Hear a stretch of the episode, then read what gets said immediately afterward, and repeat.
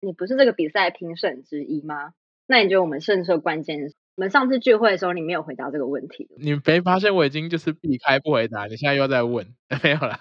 今天我想要和大家分享一场讲座资讯，叫做《未尽之路：从读古文到 UI UX 非本科系转职的挑战与解法》。那讲者是有超过两万人追踪的设计 IG 账号“设计女子艾玛 ”Emma 的 Emma。不知道大家有没有追踪这个 IG 账号呢？那 Emma 的账号除了平时会分享这些 UI 设计的练习之外呢，还有满满的设计知识，还有干货。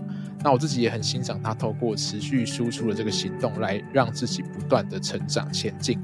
那身兼美商 UI UX 设计师以及自媒体工作者两种身份的 Emma，会在这场讲座中分享到自己是如何从中文系转职到 UI UX 的设计领域。那讲座时间会是在六月一号礼拜四的晚上七点半到九点。那费用呢，只要两百九十九元，我自己是觉得非常的超值，所以呢。呃，有兴趣的话可以前往报名。那详细的报名链接我会贴在本集节目的资讯栏。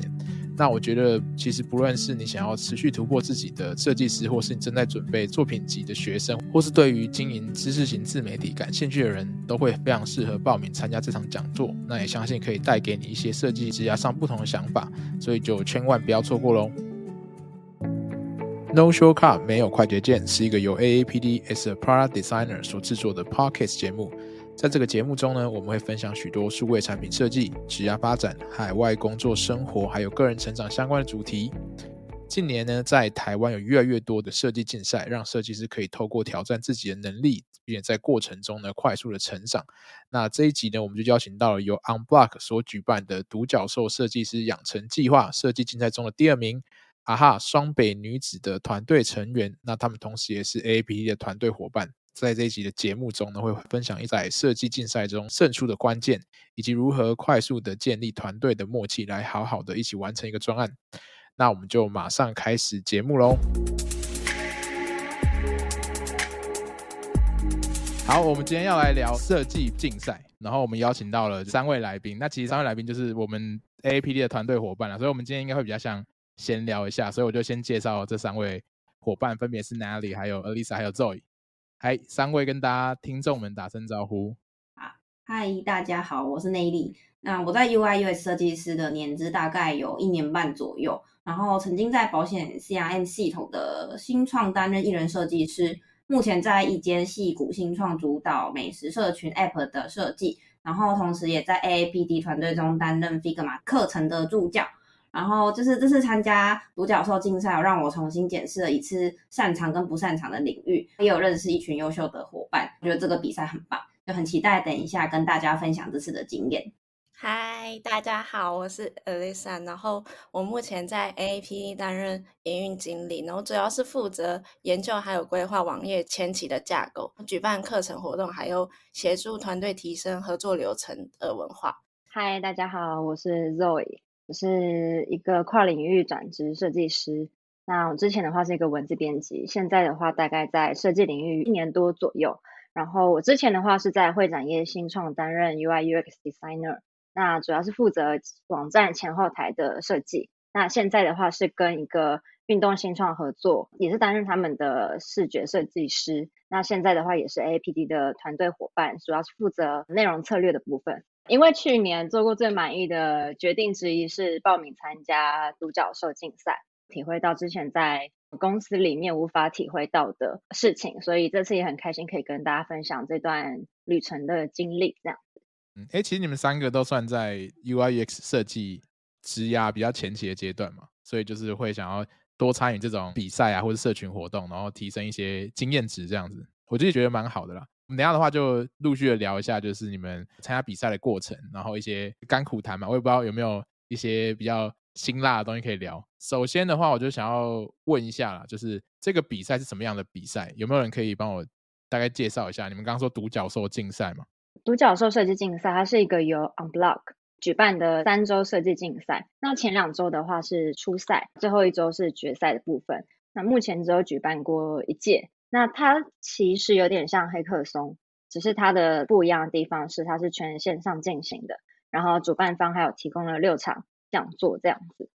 那我觉得比较特别的地方是，呃，这个比赛是一个专注在产品设计的完整性，还有商业可行性，所以他是希望可以找到一个全方位的产品设计师。然后也是因为这样，所以它的评分标准也会比较多元，包括前期研究啊、产品设计啊，然后使用者测试完整的商业策略。哦，听起来超级 hardcore 的，要 cover 的面向蛮多的。那你这样不就觉得超累的？要边学，然后要边产出。对啊，就很像是做中学的感觉。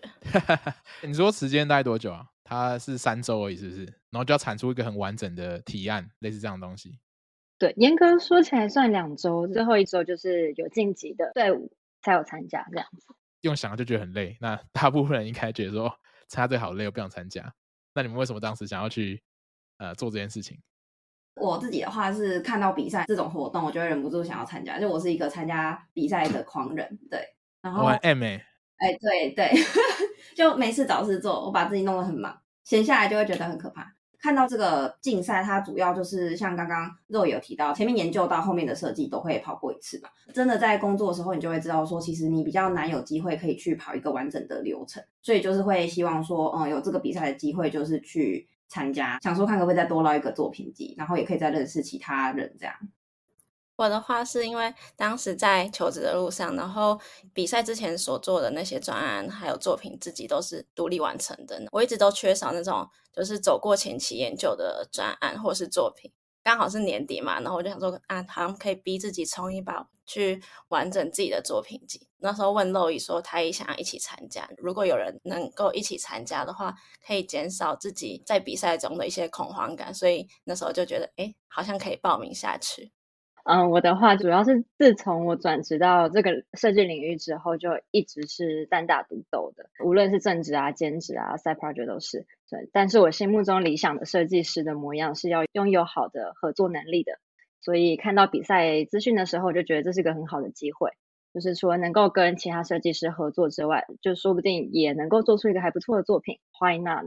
所以就是想不到不参加的理由嘛，所以就报名了。了解，哎，这样听起来就其实除了累积一些经验，然后或是做一些你没有机会做的面向，比如说你没有做过研究，你想要透过这个比赛学点研究技巧，然后单听起来更多的是说你想要累积一些跟团队合作经验，因为设计师好像在很多公司里面都蛮孤单的嘛，就一个人，平常对口的对象可能都是一些工程师啊或 PM 之类的。因为你们刚好提到你们有找人的这个过程嘛，他有帮你做配对嘛？那时候是怎么样找这个团队的？其实是个别报名，可以进去的时候再组队。然后它，我觉得它蛮好的地方是，它会有一个开幕式，然后开幕式就用 Gather 举办一个活动，可以让还没有找到队伍的人，就是去组队这样。然后我们组队的过程是，嗯，我有一个很好的朋友派，大学的时候就跟他已经合作过很多专案，所以我们就两个人就先组。他就去找他那边，就是有一个也是很会做研究的前同事 Coca，因为那时候也听说 AAPD 里面就是 Elisa 跟肉姨已经两个组队已经要报名比赛，然后我就想说，那就干脆把大家都一起拉进来，就组成一个队伍这样。哦、oh，OK，所以就大家要死一起死，没有啦，就是 把大家聚集在一起，然后就比较有那种哎团队一起奋斗的感觉。规定至少两个人，然后最多可以到六个。我跟我朋友本来是想说，不然我们两个。去做好了，因为我们两个最熟悉彼此的合作方式，跟不太熟悉的人合作一定会有一些风险。但是因为以前的经验看起来，就是这种比赛太，就是像刚才说太哈口人数太少的话，一定会没有办法 handle 所有的比赛内容。所以我们就想说，那还是要再找其他人。我们那时候找的时候也是有特别问说，我们的专长领域大概是什么，尽量说不要大家的领域都是重叠，可能大家都很会设计，然后结果没有人会商业，或者是嗯没有人会研究。那我们觉得这样就是没有办法好好发挥出团队的力量。对，所以我们那时候就有先特别确认，就是每个人的专长，然后跟有兴趣的领域，去确保我们之后合作可以比较顺畅。这样。我不知道这一 part，难怪大家的专长都不太一样。哎、欸，其实我也是这个比赛的评审之一嘛，所以我那时候就看很多不同组，就我发现说，哎、欸，好像大家人员的分配啊，好像有分配过，就是说有人比较专注在可能去做简报，有人比较专注在做研究之类，多少有这种感觉啊，因为这样可能战力比较平均嘛。你们是怎么样在这么短的时间，因为只有三个礼拜嘛，你们要先认识彼此，了解大家的。沟通方式啊，工作风格，然后要很快的有一些产出。那你们有什么做法可以跟大家分享，在短时间内建立起一个好的默契，然后大家可以一起很顺的工作这样？我们一开始建立默契的方式，就是你刚有提到一个成员派嘛，然后他提出了一个叫做“与我工作说明书”这个方法，大家自己喜欢和讨厌的沟通合作方式，还有自己比较擅长的项目。然后里面有很多呃列出关于自己最希望大家了解和最不能忽略的事情。然后那时候大家就说，感觉这有点像是把自己的秘密掏出来，你们都觉得很赤裸。可是就因为这个与我工作说明书，让我们彼此可以一开始就很熟悉彼此。我们也觉得这个环节对于刚创立的团队来说是非常有效的，然后也帮助我们后来在比赛中默契的磨合更快速。这样，嗯，了解。哎，这是蛮重要的。就是虽然这个只是一个你知道比赛一个 side project，但是在工作的环境中，常常就是可能合作不顺或是什么，甚至要吵架干嘛的。那他们很多情况就是不了解他的合作伙伴，他心中在意什么东西，然后他底线在哪里，还不知道之前，你可能常常踩到那个线，所以你就造成很多。摩擦啊，共事上的不愉快。但是如果有与我合作说明书这件事情，一开始就先讲好，大家讲清楚大家的雷在哪里的话，那就可以避免很多后续的一些麻烦。所以我觉得这还蛮不错的方法。你们可不可以分享一下你们的与我工作说明书里面你们写什么？我好像写到我自己就是没有很擅长表达，因为我们蛮常有会议的嘛。然后我只要在会议的时候，我其实都会很紧张。希望大家在会议的时候可以多给我一些鼓励。就像刚刚 Simon 讲到，很多时候团队合作会有一些火药味，或是你可能会不小心踩到别人点，不知道。那我觉得，如果工作说明书有一题，我就很喜欢的是什么东西让我超火大或感到无力。我写的是，比如说说话。拐弯抹角啊，或是缺乏时间观念，有可能会议迟到或干嘛的，还有不懂得倾听别人的想法，因为很多人喜欢就是只讲自己的想法，但他可能不管别人到底怎么想或别人的感受，那这个也是我平常工作还蛮不喜欢的事情，所以我那时候就有写了这一块。还是肉鱼本身就很容易火大，有一点没有了，没办法，火象星座的难听也是吧？情绪起不大。OK，哎，现在怎样？挖洞，大家跳一跳。下水。哎，那那个，那 Nelly 写什么？像那个会很火大的那一题，因为我很讨厌别人都不回讯息，因为我自己就是讯息焦虑，所以我只要有讯息，我大概一小时内我一定会回掉，或是都一定会看。希望不要超过一天都不要回重要讯息，我就很讨厌这种人。因为里面还有一题就是说，希望大家了解不要隐藏的事情。然后我就会直接说我的个性有点急躁，然后可能很累的时候，我也会语气很平淡，或是看起来很不爽。可是其实不代表在生气。团队磨合一定要时间，可是因为我们在时间不够的情况下，透过这种方式直接有点认识这个人，可能已经好几年的感觉，所以我觉得会让我们团队可能会比其他就是新组成的还要合作得更好吧。我觉得，我觉得完全有帮助，嗯、因为你不笑的时候，真的感觉蛮凶的。开始开始有炮火，没有，所以看到这个我就觉得，哦，原来是这样子啊，对，哦，我们有一个伙伴，他是紧张的时候讲话变超大声，然后我们每次开会的时候发现 他怎么越讲越大声的时候，我们就会说，啊，Coca，你要冷静下来。蛮不错，因为如果你不知道这个的话，你可能反而会觉得你这个人怎么那么奇怪，为什么要这么激动，这么容易生气？但是如果一开始就先丑话讲前头，诶，至少大家已经想好可能最糟的情况会发生怎样，就避免到那个程度，我们就赶快可以把这件事情给压下来，这样我觉得还不错。那我们就深入一点来聊一下你们当时做的题目好了，因为我知道你们做的是 AI 结合笔记工具嘛，现在市面上也有蛮多笔记工具，所以我就蛮好奇你们当时为什么要做这个笔记工具？然后你们用 AI 这个切入点，当时的考量是什么？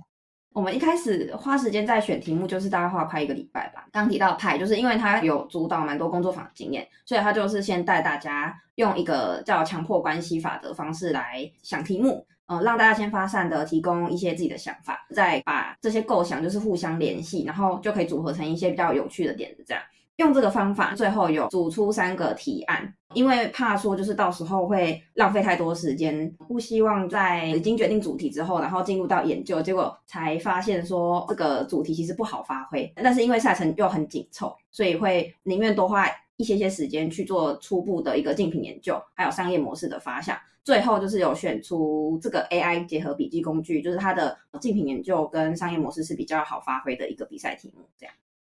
OK，了解了解。那刚刚有提到 AI 嘛，AI 现在就超红的，各种情境上面或者各种产品服务上面，其实都有 AI 的影子这样子。那你们会觉得说，已经有这些 AI 工具，然后应用在文件这个产品类型上面，跟你们想要做这个想法是有接近的吗？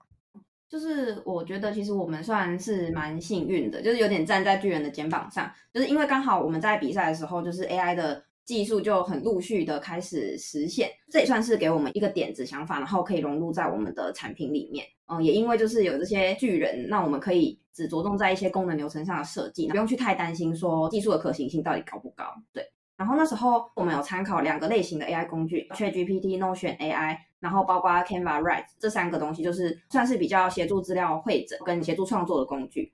那呈现的形式，我们就是参考 Grammarly Support Mail 撰写协助的一个服务，可以让我们的产品 AI 的功能是在使用者输入一段他自己的想法时候，就会协助他们产出后续的内容。这样。哎，你们刚刚有讲到你们的这个产品名字是什么？然后它主要的功能或是卖点是什么吗？就可不可以简单大概介绍一下？我们的产品中文名称叫做资讯大使馆，然后英文叫做 My Monster。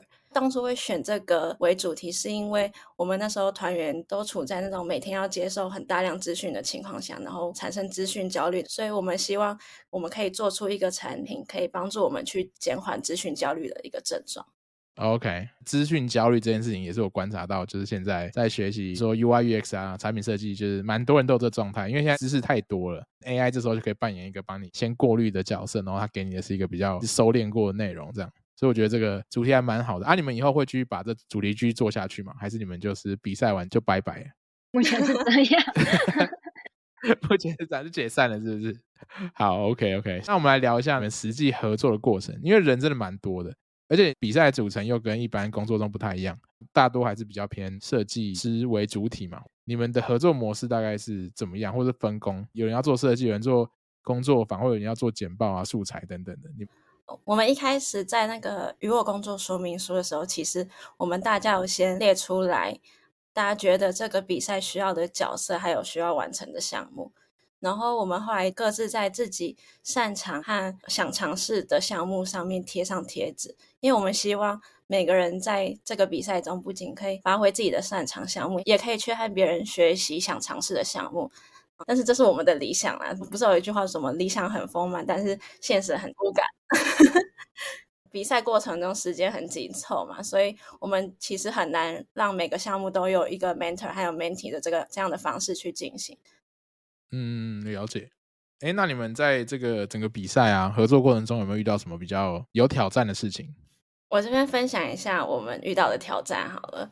第一个挑战是团队内部在讨论的时候，因为时间压力很大，所以我们在讨论时有时候会有一些焦虑，还有意见分歧。因为刚刚有说到我们团队有几个人是会比较 比较着急、比较焦虑的个性。再就是每个人对于每件事情上。都会有一些认知上还有想象上的落差嘛，然后我们又都是很注重细节的人，所以我们有时候在讨论的时候会很容易卡在一些小细节或是鬼打墙。但是我们每次遇到这些问题的时候啊，就会刚好会有一个像天使一般的队员，他会帮助我们去重新厘清目前讨论的方向有没有偏题，然后设法帮助大家拉回正轨。那第二个就是专案，因为时间的压力，我们中间其实需要去舍弃或是调整专案的优先级，因为执行到后半段的时候，有意识到剩下的时间我们其实很难去完成我们原本预期想要完成的所有项目，中间有花一些时间去思考每个项目的急迫性，例如什么项目会是别人的 block 的话，我们就会先做这个项目。像是 flow chart，它可能会影响到界面设计，那我们就花蛮多时间先讨论 flow chart 这个部分。那其他像是比较独立的项目，例如使用者旅程图是只需要呈现给评审看的内容，那我们就会调整到后面的时间再来制作。诶，真的，的确，因为比赛嘛，你不可能什么事情都要做到完美一百分嘛。其实，在现实世界中，你做专案也是一样的意思，就是都会有这种。需要在品质跟能够如期交付这件事情达到一个比较中间的平衡，这样子。刚刚我说到我是评审嘛，所以我知道其实你们在这个比赛里面名次其实还不错。哎，要不要说一下你们是第几名？第二。嗯，第二。那你们觉得有实至名归吗？有，有。哎，很有自信，不错，我觉得这很棒。其实蛮多组的哈，总共有几组？初赛的话好像是快七十组哦，然后去哇哦七十组，然后去八强。进决赛，然后我们是这个八强里面的第二名。哇，那很强哎、欸，那真的很强，七十组还是其他都在打酱油的？没有啦，大家应该都是有备而来啦。有 这应该你才知道。那你们这样，你是评审？对我，我不好说，我不能爆料。有进决赛都还不错。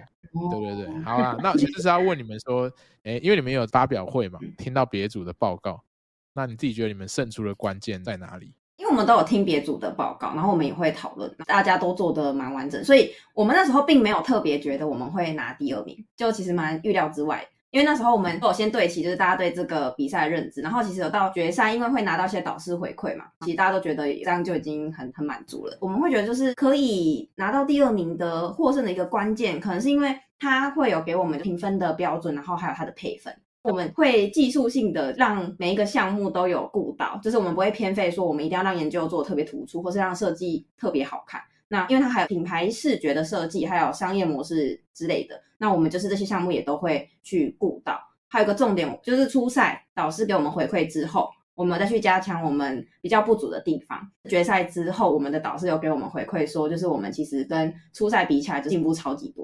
就其实一开始完全没有想到说我们会进入决赛啊，甚至拿到第二名。那我觉得一开始就是因为我们管理好我们的期待值吧。我觉得也因为这样，所以大家在合作的过程中，就是其实都还算是蛮放松的，专心在我们的讨论过程中，然后把产品做出来的这个过程里面，不会说会觉得事情很重啊，然后或者觉得说我们投入了这些就一定要去得到什么，反而没有这样的心情。就我自己是觉得这样还蛮健康的。哦，哎，三观很正啊。还不错吧？哦，对，还有一个，你不是这个比赛评审之一吗？那你觉得我们胜出的关键是什么？我们上次聚会的时候，你没有回答这个问题，对不对？我你没发现我已经就是避开不回答，你现在又在问，没有啦。其实刚刚 Nelly 讲的蛮重点的，就是因为这是一个比赛嘛，比赛它自然有它的游戏规则，它有它的评分标准。那你说如果有些人他特别就是专攻视觉，那当然也 OK，可是他就变。他太偏重一边，他不够平均嘛。我这样讲老实话，希望你不要走心啊。就是视觉的话，可能有其他组是真的做的比较好，或者说它整个吸睛度是比较够。可是因为他们可能就是没有提到一些呃比较整体性的这个，比如说这个产品到底有没有所谓商业模式，或者说它的研究做扎不扎实，它会不会它的解法跟问题其实是对不起来的。像这种类型的东西，就是它可能不够整体性，不够全面。那只是说，哎，视觉上很吸睛，可是它可能偏重的地方不一样，就会影响到最后的分数。因为有很多评审嘛，看的点都不一样，所以我觉得只要选出来最后是这样，我觉得都是实至名归，因为它是一个综合评比的结果，并不是某一个评审的加权分数比较大。结果是怎么样？其实大家应该都是算蛮同意这样的结果。相信对你们来讲也是一个很不错的体验，然后也是一个强心针吧，觉得说，哎，你们做的东西，然后。是有得到一些成绩的，其实我觉得这样就很棒，而且最重要的是这个比赛对你们的收获到底是什么？除了你们有产出之外，有没有一些比较内心层面吗？或者说真的学到的东西是什么？就是我自己会觉得比赛结束之后，我获得的收获比预期多很多。对，我觉得主要是因为我们团队成员就是大家背景都很多元，就是算比较是 UI/UX 设计领域的，对，嗯，因为大家都会想要探索。各自有兴趣的部分嘛，那所以我们会从就是有经验的伙伴身上去观摩跟学习。刚刚 Alyssa 提过，就是一个教学相长的一个正向循环。我自己蛮喜欢这种团队的合作气氛，就是它不会有一种针锋相对的感觉之外，就是大家会很愿意的去给自己有的东西，然后去付出我们自己擅长的东西。这样，对，我再补充一点就是。呃，因为这个比赛就是时程就是真的很紧凑嘛，然后真的是压缩我下班很多时间，就是甚至假日全部都砸在这个专案。但是我就突然发现，原来对自己有兴趣、有热忱的东西，可以完全不会累，然后会主动想要去多做很多事情，所以也会用这个经验去提醒自己说，就是一定要找到自己真的有兴趣的东西，才可以有这样子的热忱。因为这种热忱对我来说是一个很美好的感受。这样，对，刚刚。Nelly 讲的很棒，就是我很喜欢我们团队内部的风气，还有合作的气氛。就像如果我们中间可能会遇到一些挫折或是困难的时候，大家就算很忙，我们还是很愿意去协助其他人完成每一个项目。当可能中间自己有比较不擅长的部分的时候，其他人也会发挥他们自己最擅长的地方，协助你完成。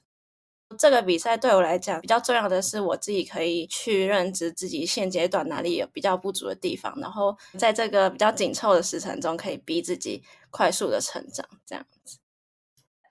我当然也是收获超过预期，非常非常多。然后当然也这也不是套好的，就是我也没有在客套，就是真的百分之百真心。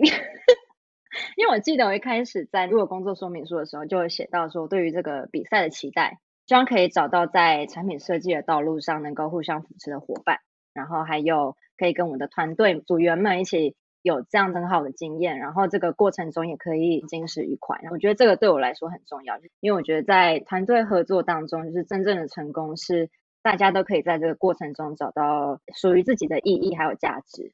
所以那时候就在想，如果最后得奖了，那每个人心里如果都觉得满腹委屈啊，或者是其实大家都看谁不顺眼，还蛮不爽的话，那我觉得其实那也是一个失败的合作关系。所以我觉得团队可以到现在，然后大家平常还是会联络，IG 线动会回，我觉得其实就蛮感激的。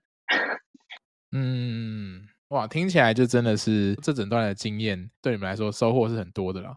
那我觉得这其实就很棒，就是你不只是赚到了实战经验，但是你也有可能交了朋友，然后跟别人合作，就是它有很多的很多的附加价值。对，那我觉得这个也是其实比赛这件事情。会让大家有一种革命情感吧。像以前我念设计系时候，也是要参加那个什么新一代设计展，也是没日没夜，然后都是爆肝。可是我们那个一组员就会有很深的这个革命情感。但我们时间很长，一年，可是中间有很多被打枪跟主题啊，然后做很多作品上面的调整啊等等的。所以我觉得它其实就是一个还蛮能够去激起大家，哎，我们要一起把一件事情做好的这种感觉，其实也真的是蛮棒。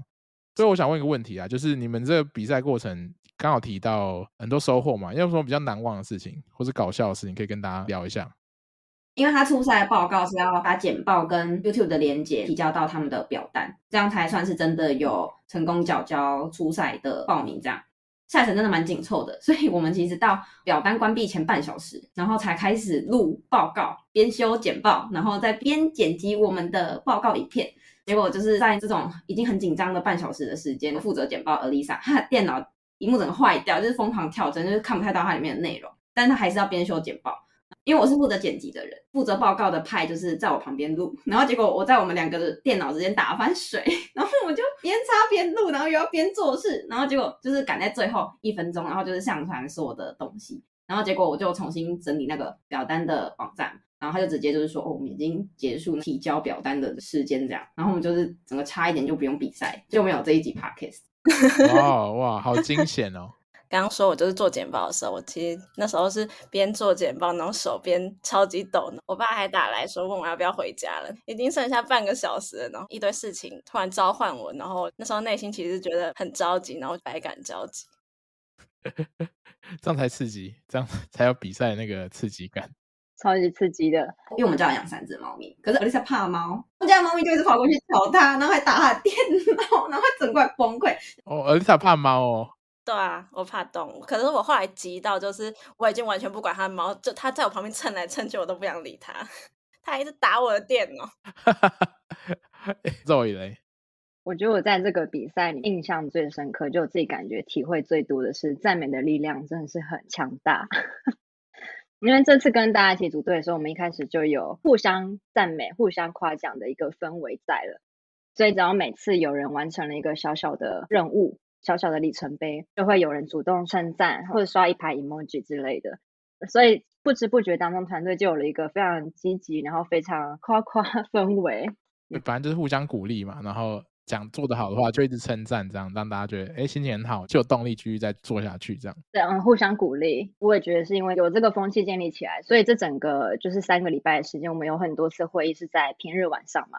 那大家其实都有正职，但下班之后大家还是很有活力，有时候还开会开了大概三个小时以上。我自己是觉得蛮不可思议的，因为大家工作其实都还蛮累的，对。但我也觉得这还蛮热血，非常棒。不错不错，就是真的是有进入那种精神时光屋啦。那我觉得这还蛮棒。好，那我们刚就是聊到蛮多，就参加这个比赛，不管是中间的过程啊，然后跟不同的团队伙伴合作之间的一些细节，然后它当然最重要就是说比赛过程中有什么样的收获，不管是作品的累积也好，然后跟不同的人有更深层的关系，有这种投入的感觉，是一个很美好的经验。我觉得这些都是还蛮棒的。那当然，我相信啊，就是现在很多在学习产品设计的人会好奇说，我该不该去参加比赛？我们今天就有收集到一个听众的 Q&A，就是除了我本身很缺作品，我需要透过比赛来累积作品之外，呃，你们会觉得说还有什么样的动机或者说好处，会需要去参加这样的一个设计的竞赛？你们会鼓励大家参加设计竞赛吗？那或者说什么样的人他比较适合去做这件事情？嗯，如果是想要。参加比赛的话，我觉得就是参加之前，你可以先思考两件事情。然后第一件事情就是你会想要从这个比赛获得什么。第二件事情是你对这个比赛有什么期待？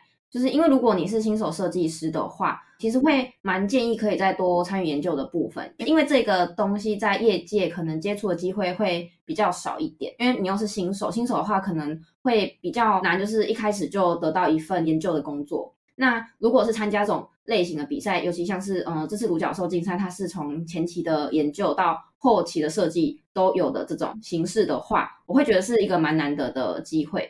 刚提到第二点就是对竞赛的期待是什么？那因为竞赛的时程通常都是会比较紧凑，然后它有一个评分的标准。所以团队的目标可以是，就是进入决赛之后去取得评审的回馈嘛，就是看他的赛制是怎么去建立的。以我们团队做举例，就是我们的目标就是进入决赛，去获得一些回馈。那因为有这个目标，所以我们其实就会像刚刚提到，就是我们会把每一个配分就是做的比较平衡一点。所以即使就是在研究或者是设计的部分，我们的确就是还有还蛮大的进步空间，但是我们回过头来选择把资源就是更平均的分配到每个配分的项目上面，让我们可以进入到下一个比赛的阶段这样。但是如果是新手设计师，不管是研究或者是设计，你的一个掌握度可能都还不是非常的高。那其他的成员也跟你一样，都是需要进来还要练习，还要再看这个流程是怎么跑的。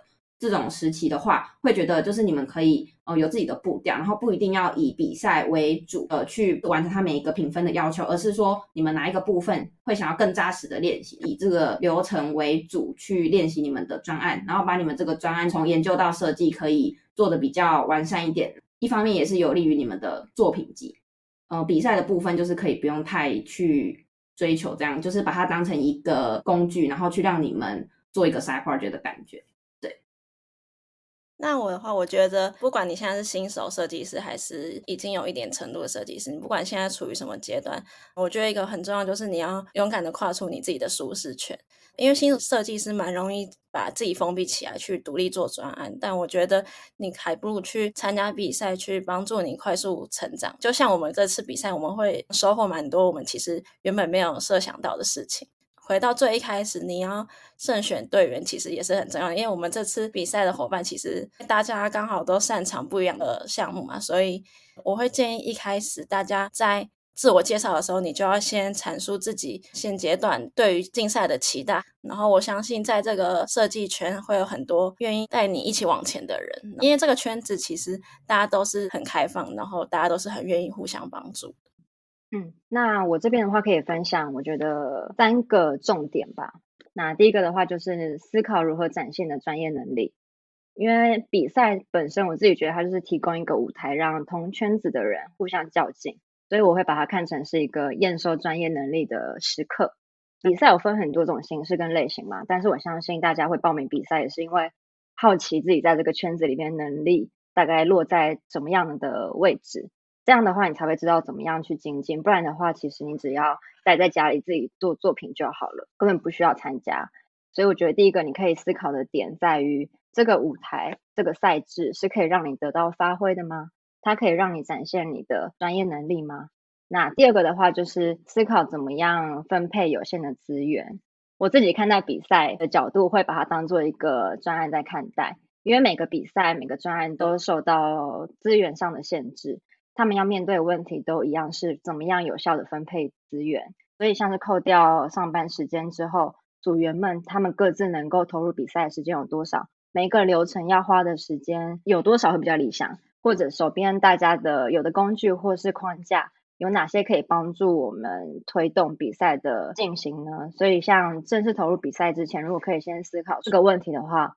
要怎么样在一个资源有限的情况下获得最大的利益，就是一个还蛮重要的问题。第三个重点的话，就是可以思考怎么样领导自己。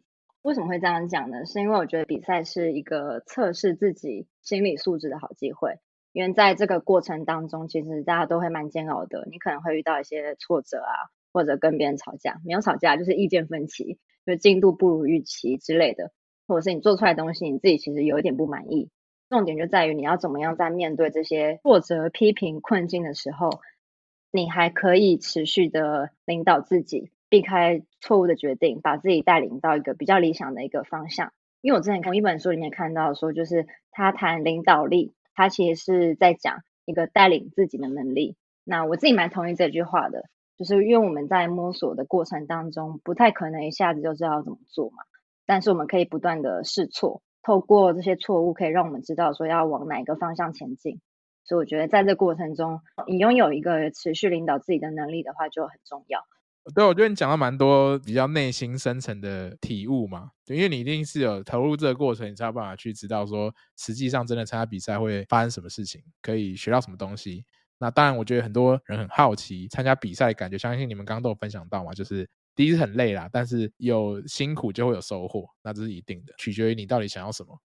你不会为了参加比赛参加比赛，你一定是想要透过比赛得到某方面的能力也好，或者说。某种类型的经验值，跟可能认识朋友，反正等等等，有很多不同的原因。那我觉得，就如果你都没参加过啦，我觉得其实就也不用想，就是参加看看，然后第一次有什么感受，你之后再去考虑你要不要参加不同类型的比赛。对，我们今天聊的真的非常多，然后很感谢三位的分享，Nelly、Roy 还有 Alyssa。其实这是一个还蛮特别的经验，像我现在就比较少去参加比赛，所以我就觉得听到你们的分享，我觉得哎，哦，原来从你们的角度是这样子。可能评审只要出现一天，但是你们可能后面是好几个礼拜的努力，这样，所以想要给你们拍拍手啦，鼓励一下，我觉得真的是还不错。最后的话，你们有没有什么要跟我们听众宣传的东西？你们有没有在做什么样有趣的 project 啦，或者说有趣的事情？我这边想要跟大家宣传 AAPD，然后像今天分享的人 Nelly 啊、Zoe 啊，然后还有我，其实我们都是 AAPD 的伙伴，平常会一起工作，然后这次一起参加比赛，一起成长。那 AAPD 其实是一个对设计教育充满热情的团队，然后我们现在也正在准备一些新课程，希望今年我们可以推出一些帮助大家提升产品设计的课程，还有比赛，然后大家可以期待一下。哇，好赞！我就想要听这个，没有啦。的确，我们是很想要在设计领域这一块，看我们能力所及，想要多做一点事情，然后帮助大家可以更快成长也好，或者说真的累积一些经验，可以带到他现在在工作的场域当中，可以有一些影响力。这就是我们大方向啦。陆陆续续可能会推出很多不同类型的课程也好啊，可能讲座也好，工作坊都有可能，所以大家可以期待一下。虽然今天主题是竞赛嘛，其实以后也有可能会 AAPD 会办比赛，所以。大家也可以期待一下比赛这个内容，对，我觉得是还蛮有机会的，所以大家可以期待一下。那我这边当然也要再宣传一下 A P D 的电子报，不知道大家就是会平常没有收电子报的习惯，但我把它做的我觉得还蛮有趣的。它是一个月两封，都是礼拜六早上会寄出。每一次的主题就是我会挑选我觉得可能比较有趣的，就是大家有在问 Simon 的一些问题，借由这个主题我会去做一些延伸。跟 Simon 讨论对话，然后把这整个过程记录下来，然后会放在电子报里面，所以读起来是轻松的。虽然看起来字很多，大家可以订阅看看，你就知道说哦，原来电子报也可以做那么有趣。还要，做很有自信。不过我觉得肉爷讲是真的，就是。它的调性比较不是那种给你很多大补贴、很多知识，比较像是一种谈话性节目，只是文字版本。而且我跟肉也在聊天的这个过程里面，当然会有一些有趣的知识点啊，或是一些 insight。主要的这个调性还是比较轻松的，因为我觉得说电子报现在其实蛮多，所以可能会有点知识疲乏，就是每次都什么最新什么资讯工具什么之类。那可是我们想要有一个比较人性化一点、轻松的角度，也当然带一点知识啊。可是大家读起来就不会这么累，这样。没错，就回到我们的资讯大使馆，就希望可以减缓知识焦虑。电子报其实也有这个功能在。哎呦，收尾收得很棒，很会，很会。我们这个节目的依照惯例都有一个问题，就是因为我们叫做 No Shortcut 嘛，没有快捷键。那好奇就是你们三位，你们自己最想要的快捷键是什么？嗯、呃，我会想要有一个可以把大任务，然后一键拆解成各个小任务的快捷键。因为我自己有算严重的拖延的坏习惯嘛，因为事情太多了呢，多到就是要一直去拆解它，最后就会懒得去拆解，然后就什么都不做。对，所以如果他可以帮我直接拆的话，我就可以把规划这一些小任务形成的时间拿来就是去专注在执行任务上面就好，就不用整天在烦恼这个。你感觉应该需要一个 PM，就是你可以害一个 PM，哎，或是你可以叫 AI 帮你做，这真的蛮实际的。那 Lisa，我想有一个快捷键，就是按下这个快捷键的时候，它可以依照我目前现阶段的目标帮我总结现阶段软硬实力，还有我应该要加强哪些技能。它有点像是。我的技能树的向导，然后它会陪伴我继续长出更多的分支，然后最后变成一棵很茂盛的大树。哦，还有画面。那我的话，自己觉得很好笑哎。我的话，我想要就是按下一个键，就可以变出热腾腾的又美味的家常菜。因为我自己住外面嘛，这不是大同电锅就可以吗？我想有人帮我煮啊，帮我采购，然后帮我洗碗盘。有啊，那个啊，Uber Eats 啊，因为外送都会变难吃哎，你们不觉得吗？哦、oh，OK，哇，要求很高哎。我想要好吃的东西，对，然后不想要太多垃圾，所以想来想去就是按下去，如果东西自动变出来最好。对，吃饱才有力气工作啊，所以吃饭很重要。很实际，没错没错。总之，非常谢谢三位今天的分享，其实聊得蛮开心的，因为有很多。比赛中间的这些小小细节，外人都不知道了。反正总之很鼓励大家，如果想要多精进自己的一些技能，或者说累积一些经验的话，比赛其实应该算是一个还不错的方法。所以未来如果有比赛，就鼓励大家可以去参加。好，那我们今天就聊到这边喽，我们就跟我们的听众说拜拜喽，大家再见，拜拜，拜拜。